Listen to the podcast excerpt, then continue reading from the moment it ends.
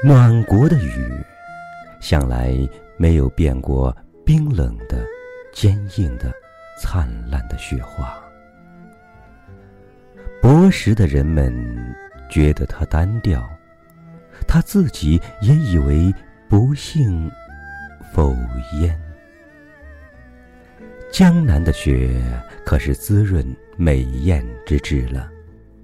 那是还在隐约着的青春的消息，是极壮健的处子的皮肤。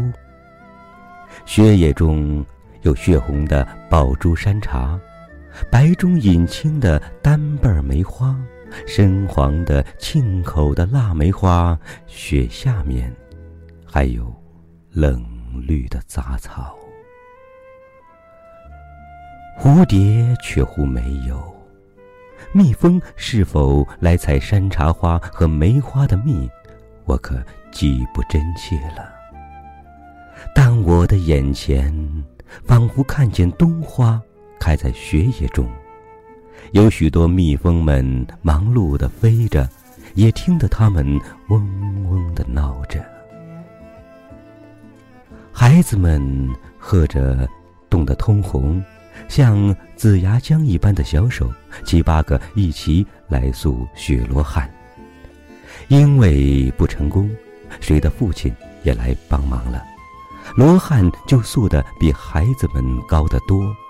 虽然不过是上小下大的一堆，终于分不清是葫芦还是罗汉。然而很洁白，很明艳。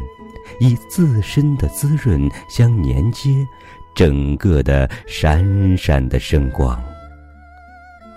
孩子们用龙眼核给他做眼珠，又从谁的母亲的脂粉莲中偷得胭脂来涂在嘴唇上，这回却是一个大阿罗汉了。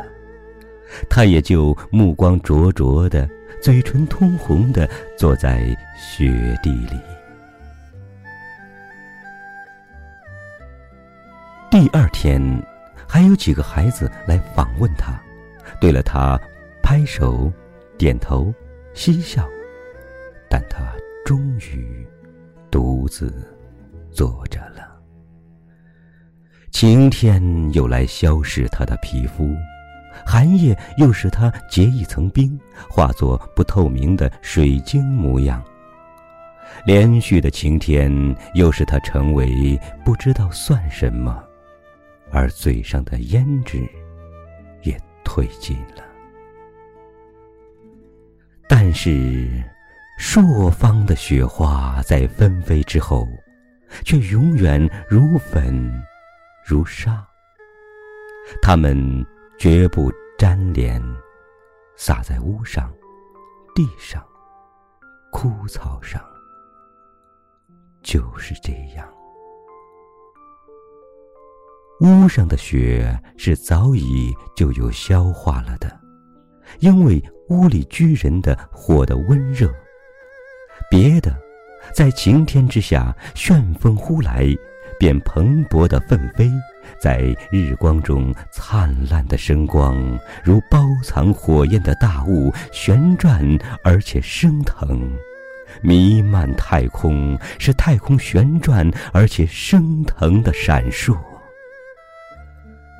在无边的旷野上，在凛冽的天宇下，闪闪的旋转升腾着的，是雨的精魂。是的，那是孤独的雪，是死掉的雨，是雨的精魂。